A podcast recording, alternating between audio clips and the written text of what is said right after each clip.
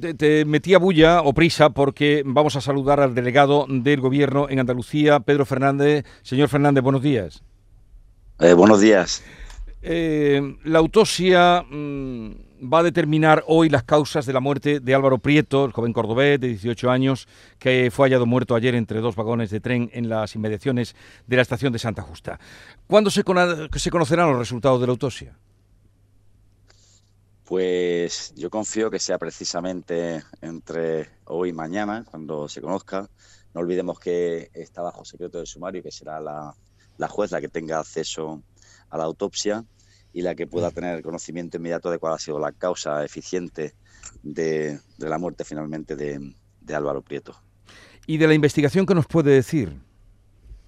Bueno, yo antes de nada quiero de todas maneras trasladar mi más sentido pésame a la familia, creo que, que, que, que es un asunto que lamentablemente ha tenido un final, un mal final y quiero trasladarle mi más sentido pésame. Bueno, la investigación pone de manifiesto algo que también era importante descartar y es que no ha habido participación de terceras personas, que todos los hechos suceden con, eh, en solitario y que finalmente, bueno, pues una situación desgraciada le lleva a, bueno, pues a una actitud que, que, que, cuesta trabajo entender en este momento, ¿no? De introducirse en una zona eh, restringida al público y, bueno, pues llegar hasta una zona concretamente, la de talleres, el taller en la zona de reparaciones técnicas, en donde finalmente, bueno, pues es donde, donde se produce el fallecimiento, la muerte y finalmente pues aparece en ese tren que llevaba parado efectivamente desde el 24 de agosto, como ya han dicho todos ustedes, que estaba en reparación y que se mueve de manera interna para propiciar un espacio para meter otro tren que tenía que estar también sometido a, a una inspección técnica. A partir de ahí, en ese movimiento, es cuando, el, por la situación en la que se hallaba, el cadáver era imposible de, de, ver desde el exterior. A partir de ese movimiento es cuando sí se hace visible y además tuvimos la, la ocasión de comprobar que fue de forma, además, eh, de una manera sí, directa, ¿no? Uh -huh. como, como ocurrió a través de un medio de comunicación. Uh -huh. Eh, comentábamos antes con los compañeros que, me, que, están conmigo que usted ha oído de todo, que no vamos a comentar todas las barbaridades en algunos casos que se han oído, pero los indicios, como usted apunta, señala que ha sido eh, en solitario como se ha producido la muerte. Mm, a falta ahora de que se conozca la autopsia, ¿no? Porque eh, la, las manos sí. parece que ha sido electrocutado como ha muerto. Sí, bueno, ese es un, es un indicio importante, sinceramente no se lo voy a negar que pueda ser, a falta, como digo, de, que sea finalmente la, autopsia la que se lleve a cabo en el día de hoy. Pero sí, todos los indicios apuntan a que ese ha sido el motivo. No olvidemos que estamos en un entorno donde hay una catenaria que porta una intensidad muy grande de, razón y por lo tanto pues todo apunta a que ha podido ser así y precisamente en el lugar en el, en el que se ubica no el cadáver no tiene sentido ni razón de ser si no se produce de la parte de arriba del tren es decir, que, que, se hubiera subido a la parte alta del tren.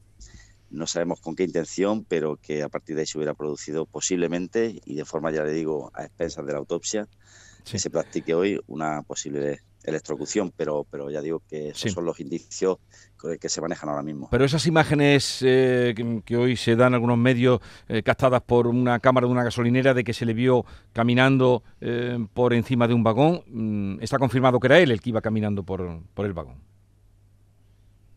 Bueno, sí, efectivamente esa imagen se produce, esa imagen se produce, -huh. esa imagen, una vez que, una vez que, quiero, quiero aclararlo, ¿no? Una vez que se comprueba el lugar en el que aparece el cadáver, automáticamente el foco de las imágenes que se visualizan se, se, se ubica ahí, en ese entorno sí. más inmediato, ¿no? Y es donde finalmente se comprueba esa situación, ¿no? En la que él accede, accede al tren, accede a la parte alta del tren y a partir de ahí pues se produce lamentablemente lo que sospechamos, ¿no? Como digo, a expensa de autopsia, sí. que haya podido pasar que la electrocución. Y en cuanto al intento él de subir al tren, ¿fue una vez, dos? ¿Se le ofreció algún tipo de ayuda cuando mm, para cargar el móvil que parece que estaba sin batería? Sí, sí, sí, efectivamente, por lo que nos llega, así fue, no quiso aceptar esa, esa ayuda. Evidentemente, una persona cuando está sin el, sin el, sin el billete, no lógicamente en el tren, pues de forma habitual, pues se le, se le, se le invita a salir a, o a sacar el billete porque es lo normal, ¿no? Aquí en este caso, por lo que yo he estado eh, preguntando y me han estado informando, eh, se le ofrece incluso la posibilidad de cargar el móvil, pero no, no, no accede. Uh -huh. no, no, sabemos la razón ni el motivo, pero, pero no accede. Sí. Lo cierto es que desgraciadamente a partir de ese momento se produce esa salida de Santa Justa y a partir de ahí, bueno, pues en dirección eh, a esas sí. vías del tren eh, sentido Córdoba y, luego la zona del ramal técnico y la zona de talleres a la que accede. La, noche anterior estuvieron buscando ahí policías, incluso con perros, pero ¿hay, ¿cree usted que puede haber algún fallo de la policía por no haberlo encontrado y que haya sido un cámara?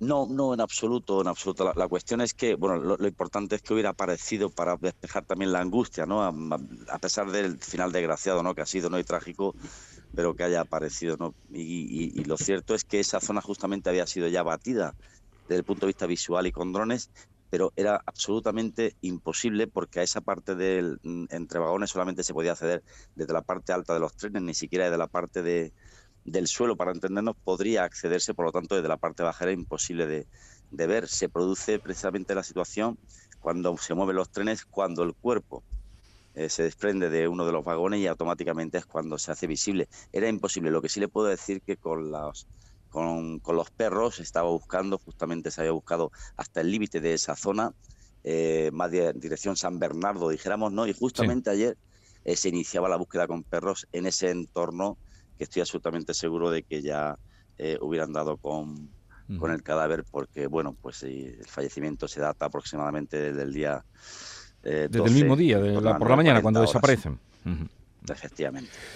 Eh, eh, señor delegado del Gobierno, Pedro Fernández, gracias por estar con nosotros. Un saludo y ya veremos en las próximas horas en qué acaba cuando se den los resultados de la autopsia, como usted bien indicaba. Un saludo y buenos días. Muchísimas gracias a ustedes. Buen día.